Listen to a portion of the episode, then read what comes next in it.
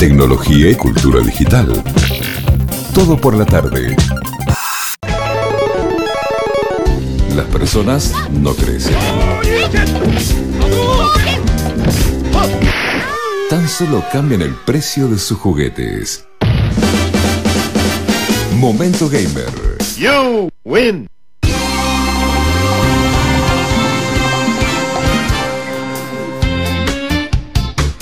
¿Cómo le va, señor Ignacio Esaíns con fondo renovado y peinado? Impresionante. Hoy no, hoy y nunca estoy peinado.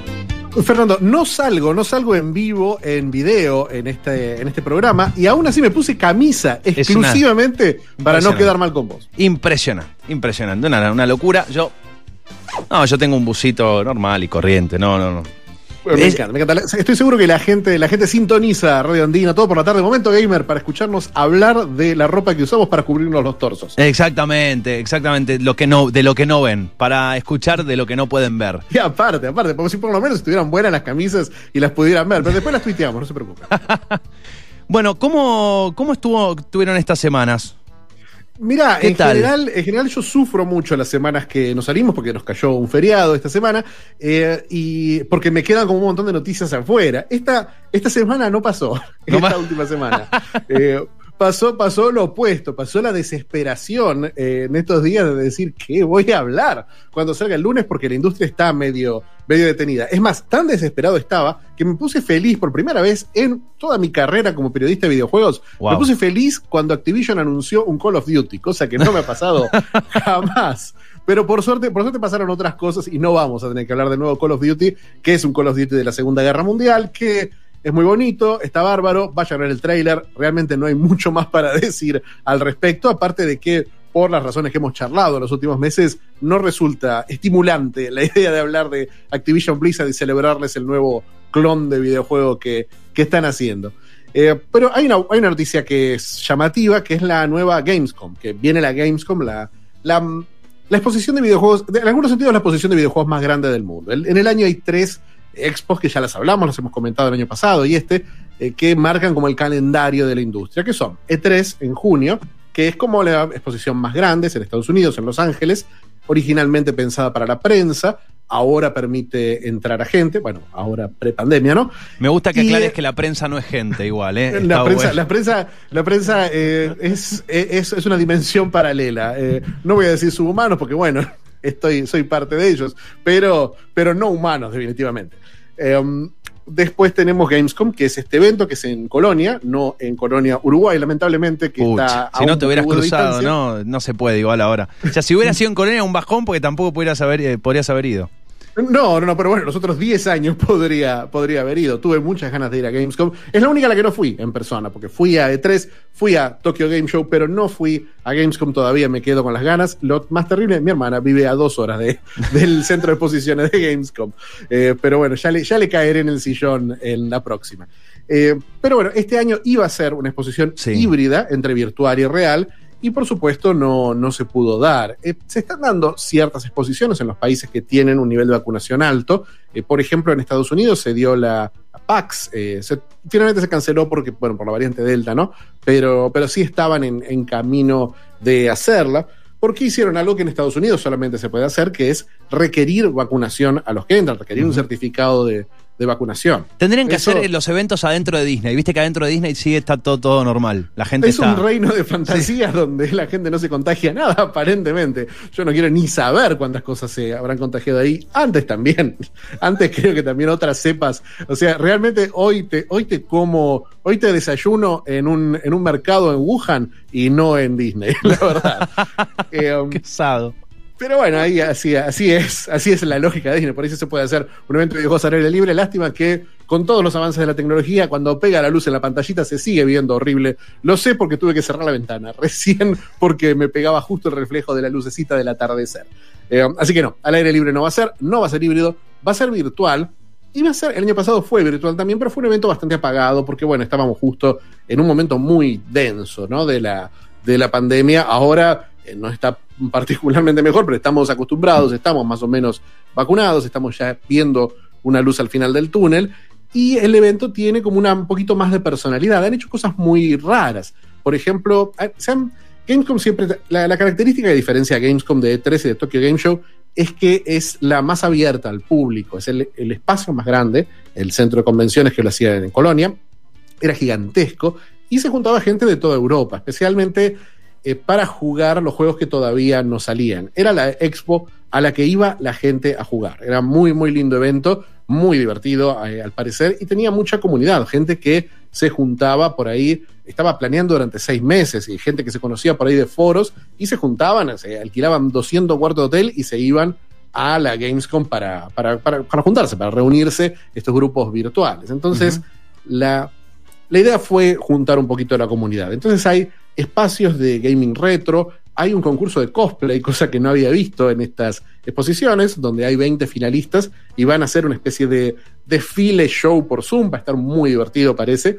Eh, hay una cosa, realmente yo creo que no, creo que, ya pasé la barrera de entender este tipo de cosas, pero hay algo que se llama Gamescom Epics, que es una especie de juego de realidad alternativa, eh, que es una mezcla de Pokémon Go, de streaming, de juego de cartas, es algo rarísimo, pero está en la página de Gamescom y pueden ir a verlo. Hay que perseguir una mascotita virtual a lo largo de distintos streams y cumplir una serie de misiones para ganar distintos premios, que incluyen juegos de Steam y cosas por el estilo, se puede participar globalmente.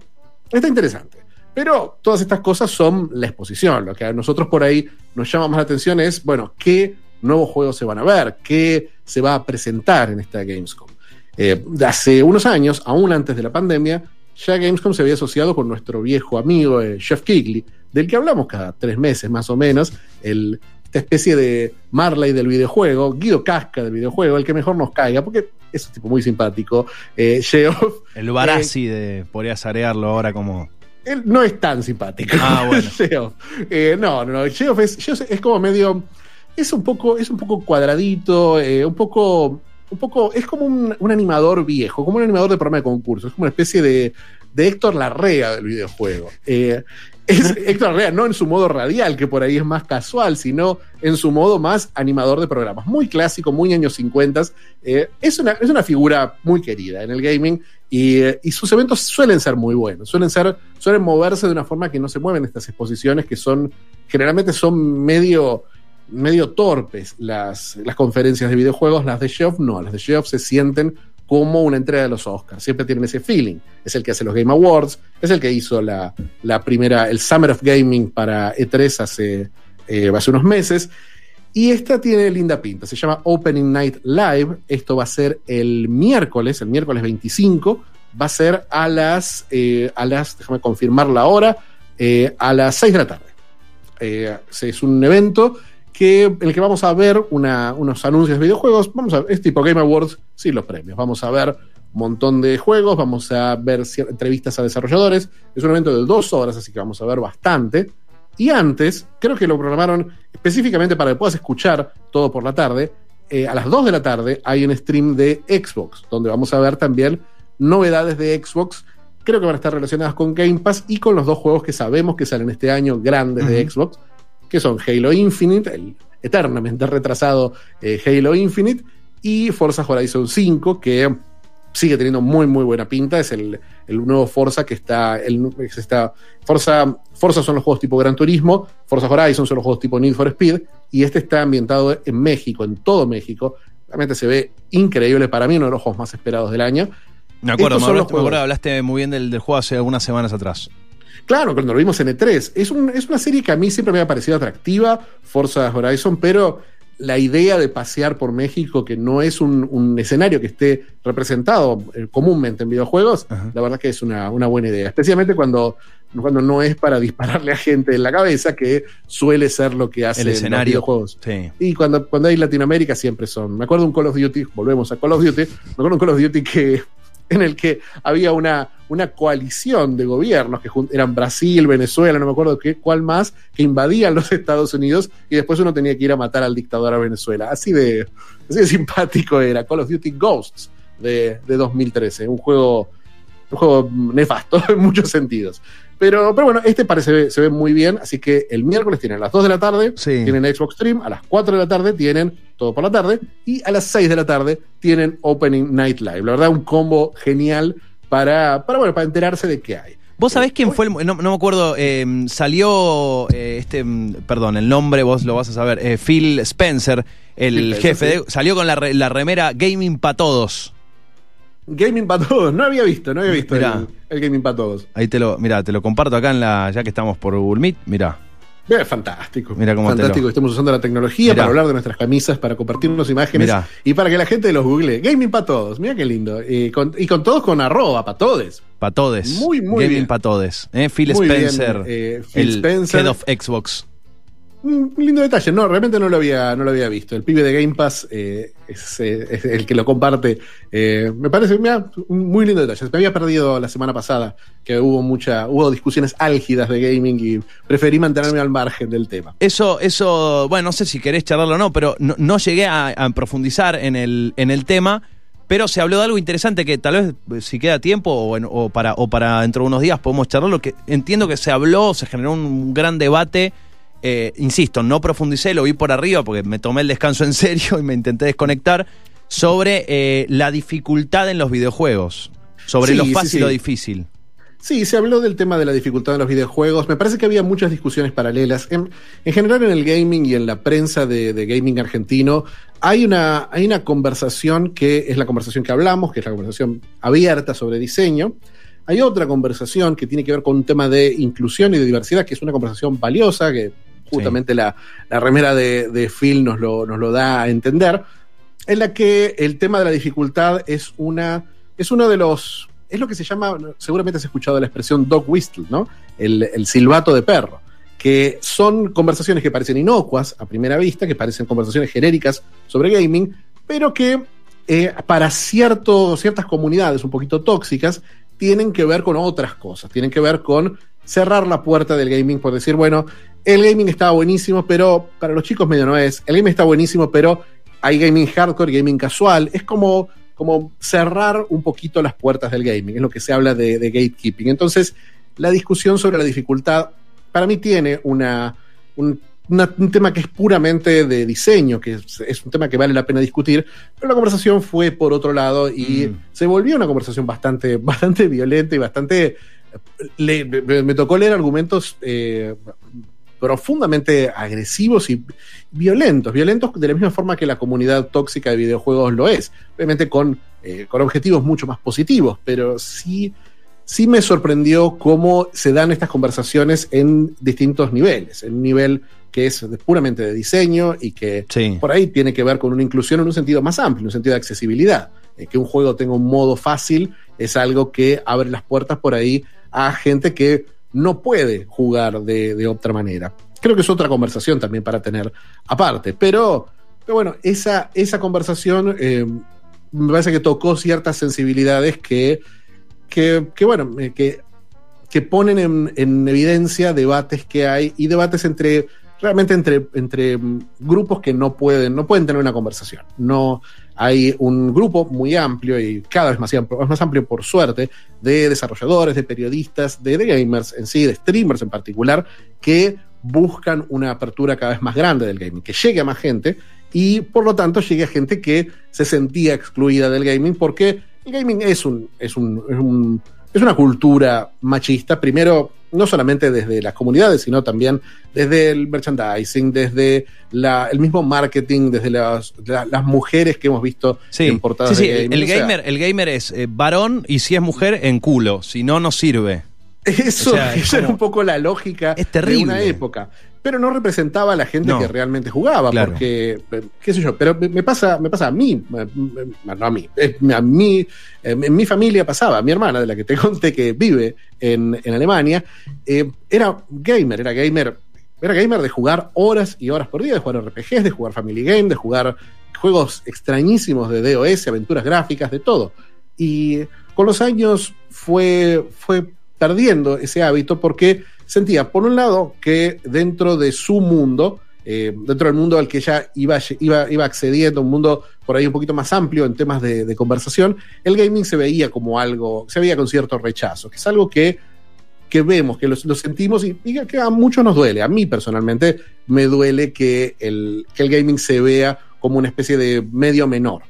Y a la vez le pasaba que con la gente que se relacionaba con gaming, con los que las comunidades en sí la veían con de otra forma porque ella era mujer. O la veían mal porque las mujeres no juegan videojuegos, o la veían con otros intereses que eh, no le interesaba a ella compartir en este universo gamer. Entonces se fue alejando y es una pena porque es algo que ella siempre disfrutaba y que en la adolescencia eh, la, la comunidad le dijo que no y el resto de- de- del mundo le dijo que no también.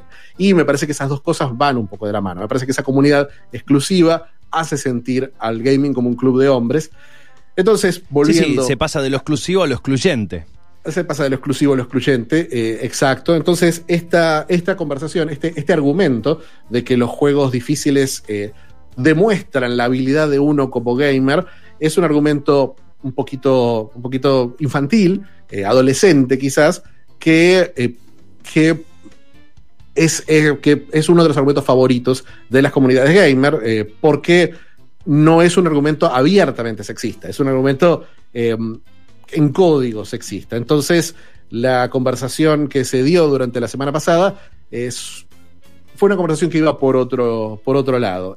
Hay, para mí hay un debate interesante sobre la intención autoral detrás de los videojuegos, pero realmente no es, no es un tipo de debate que se pueda dar en una comunidad actual. Y realmente me parece que es, una, es un síntoma de una comunidad que está, de una comunidad de una prensa y de una comunidad de, discusión de videojuegos que, que está, que está en un pie de guerra constante. Comprensible para mí, porque la, la, la violencia, la toxicidad de la, de la comunidad que quiere, que quiere mantener aparte, mantener afuera a, a este tipo de comunicadores, a este tipo de streamers, es, eh, es, es- es agresiva, es realmente muy, muy desagradable y muy abierta, no es algo que, que sea por lo bajo.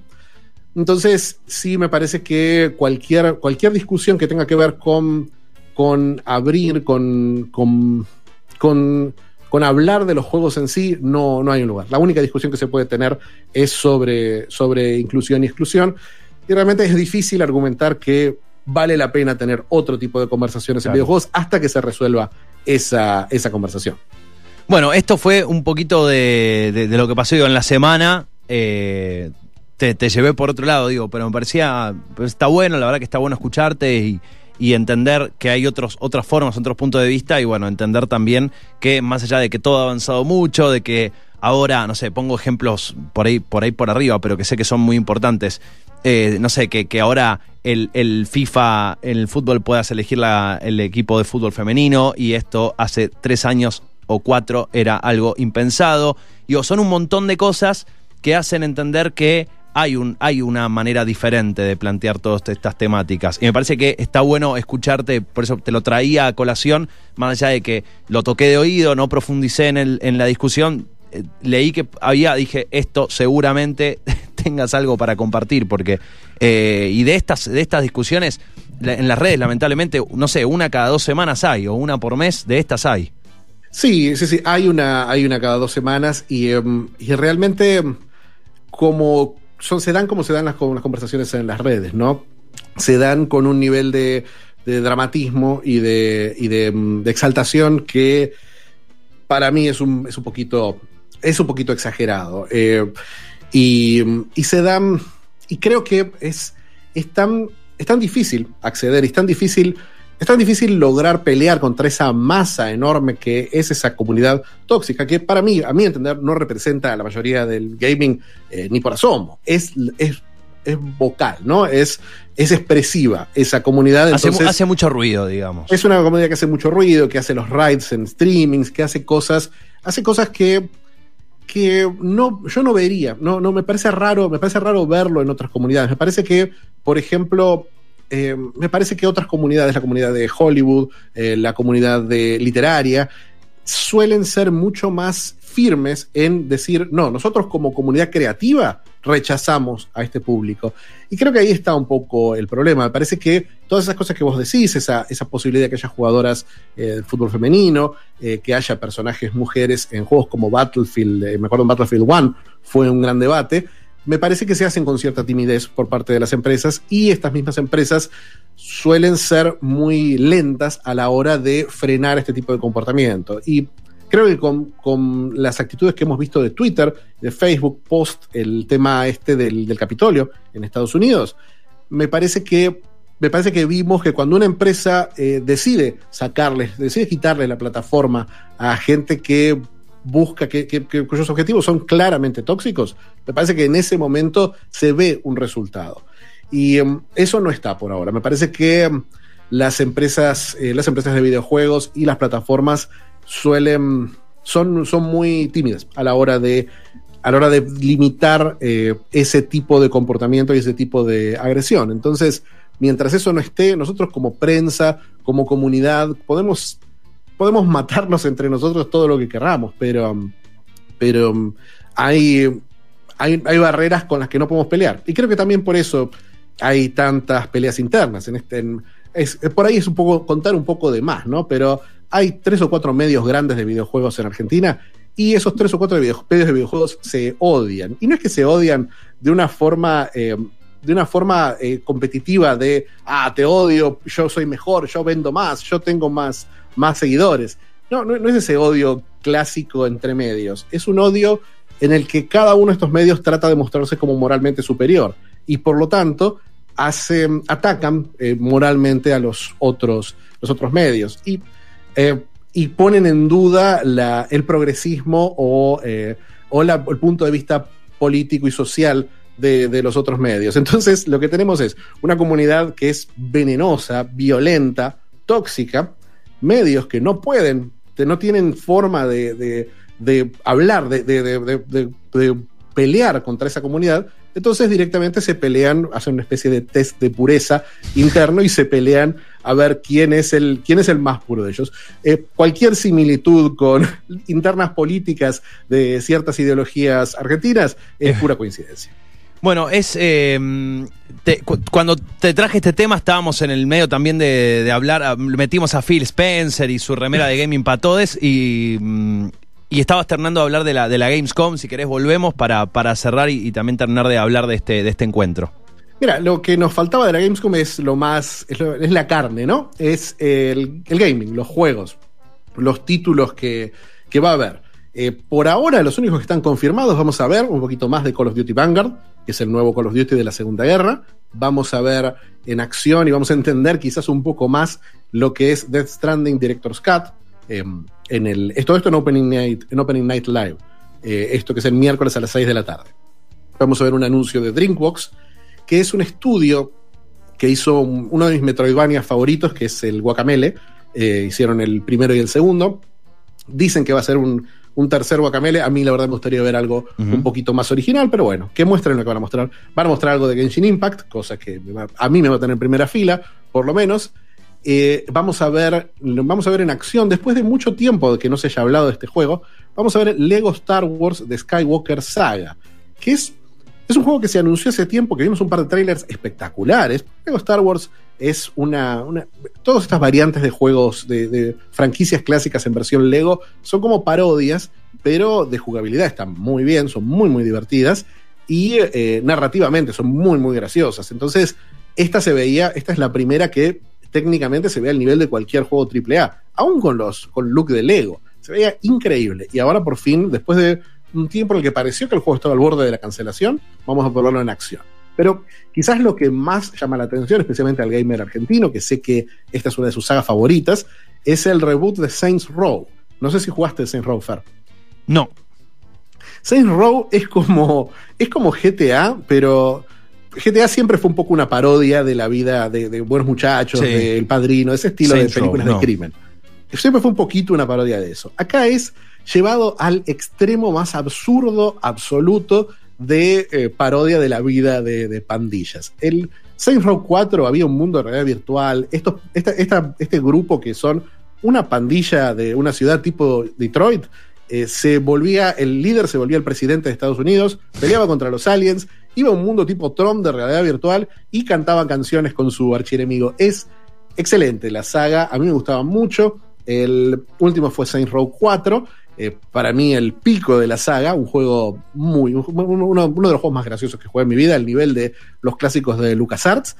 Eh, pero ahora va a tener un reboot. El Saints Row 4 se había ido quizás muy lejos al, al extremo de la parodia, no había mucho más para Sí. llevar a los personajes, y este va a ser un reinicio de esa saga. Por ahora no sabemos nada, sabemos que va a mantener el sentido del humor, porque la saga nació como... El primer juego es eh, Saints Row 1, es un GTA, es un clon de GTA Sí. súper estándar, el peor de todos. Pero el 2 ya empezó a tener elementos de humor y con el 3 la rompieron. El 3 tiene una remake reciente de, de este año que, que vale la pena, vale la pena jugar. Así que Saints Row es lo más interesante. Quizás veamos un par de juegos de 2K. Dicen que vamos a ver el esperadísimo eh, juego de estrategia de Firaxis, de la gente de XCOM, que está haciendo un juego de Marvel. Ese, yo le tengo muchísimas ganas, esperemos que, que sí se vea. Vamos a ver, eh, quizás vamos a ver Elden Ring. Eh, hay unos premios de, de Gamescom que se van a entregar también a lo largo de la, de la, de la exposición. Y Elden Ring está nominado como para 14 de esos premios. Entonces, me da la sensación de que algo saben, que vamos a ver Sí. un trailer, vamos a ver algo nuevo. Por, por ahora, Elden Ring está en esos dos minutos que vimos en E3 y nada más. Y el juego está en desarrollo hace cinco años. Entonces, vamos a ver. Eso es, más o menos lo que sabemos que vamos a ver. Lo que, lo que más me llama la atención a mí es ese nuevo Saints Row. Y después vamos a tener un evento de indies el jueves. Vamos a tener un evento eh, que se llama Future Games Show también el mismo jueves. Y eso, tenemos, tenemos esta Gamescom. Va a haber algunas noticias interesantes, va a haber un stream en vivo constante con entrevistas a desarrolladores para el que le interese un poquito eso. Y, y quizás, y si YouTube, pueden jugar a Twitch. buscar la mascota. YouTube, Twitch. YouTube, Twitch, Por Facebook. Live, no, todas las plataformas. Gamescom es, es eh, agnóstico, el tema de plataformas, así que lo pueden ver donde sea. Y la nueva, va a estar en la nueva. eh, eh, de pronto estaba, estaba, estaba entendiendo Twitch, estaba todo, y ahora aparece. ¿Cómo se llama? Esa que te pagan por ver. Buya. Ah, Buya no, Buya es otra más. Buya. Sí. ¿Qué onda con Buya? Tengo que ponerme a investigar un poquito. Ya hay varios que se han ido para ahí. Epa. O sea, hay varios streamers eh, reconocidos que se han ido a Buya. Porque sí, ahí por el tema del contrato parece que ganan mejor que el arreglo en Twitch. Eh, está, Sí. está, haciendo, está haciendo bastante ruido. Sí, bueno, recordemos también lo que pasó con Mixer hace un par de años, así que esos acuerdos exclusivos son Mixer, un ¿qué, era? ¿qué es Mixer? ¿Qué era Mixer? Mixer era. ¿Qué era Mixer? ¿Ves, ves, ves- ves qué poca memoria que tenemos ¿Qué era que en Mixer? tecnología? Mixer era Sí, una claro. plataforma tipo Twitch que la compró Sí. Microsoft. eh, la llenaron, le- se la llevaron a Ninja. A Ninja, se llama, Mixer. no, terrible. pagaron- le pagaron millones y millones y después se fundieron y dejaron a todos estos en banda con Tremendo. un poco de plata, por suerte. Y después ¿cómo Microsoft intentó comprar, hace poquito, ¿no? Intentó comprar Twitch.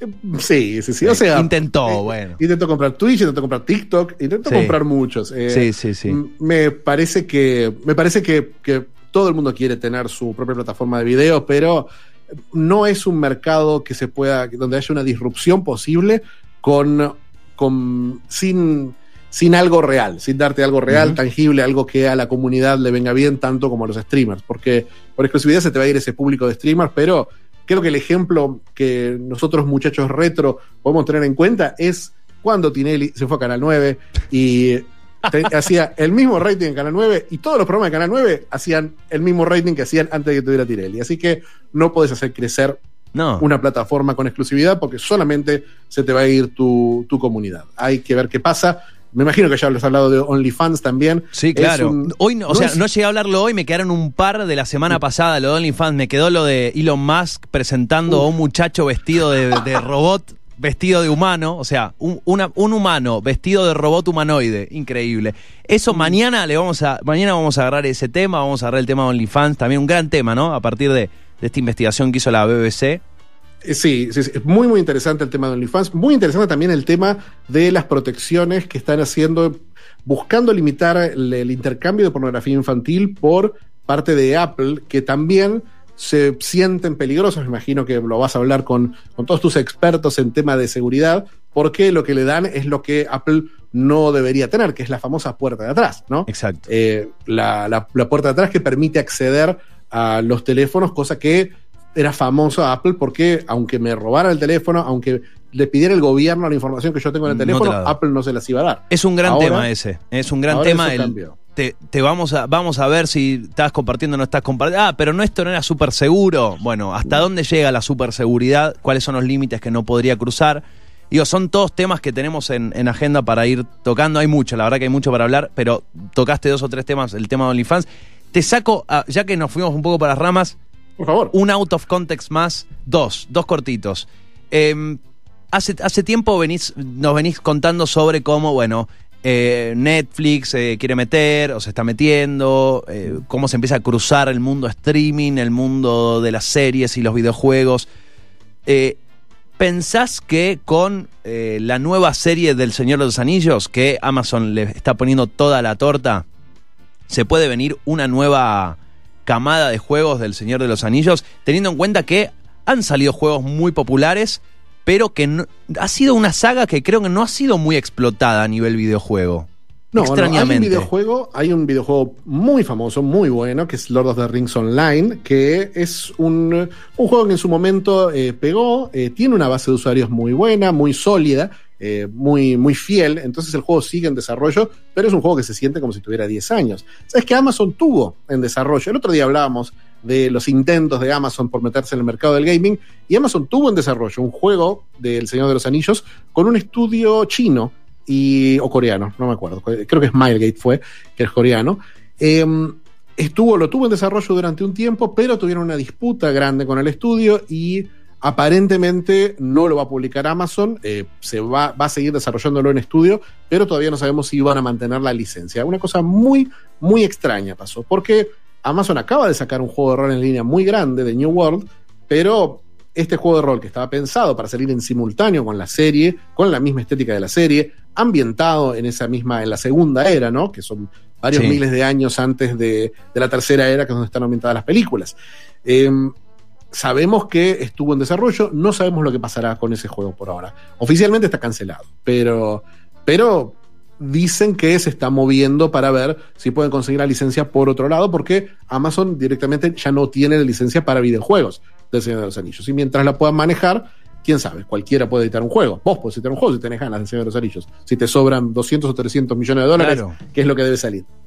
Y la última, eh, es- la semana pasada eh, recibí a una amiga de Buenos Aires que eh, resultó ser una experta en BTS. Y dije, oye, ¿cuánto falta para que un BTS aparezca en Fortnite o en algún metaverso? ¿Cuánto falta para que BTS, porque es- es- podría tranquilamente ser una pandilla? Me, me hiciste, me generó el disparador cuando hablaste de, mm, de este juego... mm, eh, ¿Cómo es que dijiste? De, de- de esta Genshin saga. Impact. No, no, no, no, no. The Row. em, Saints Row. de Saints Row. Eh, dije, bueno, ¿por qué no una pandilla, pero que los, los protagonistas sean BTS? ¿Cuánto faltará para eso?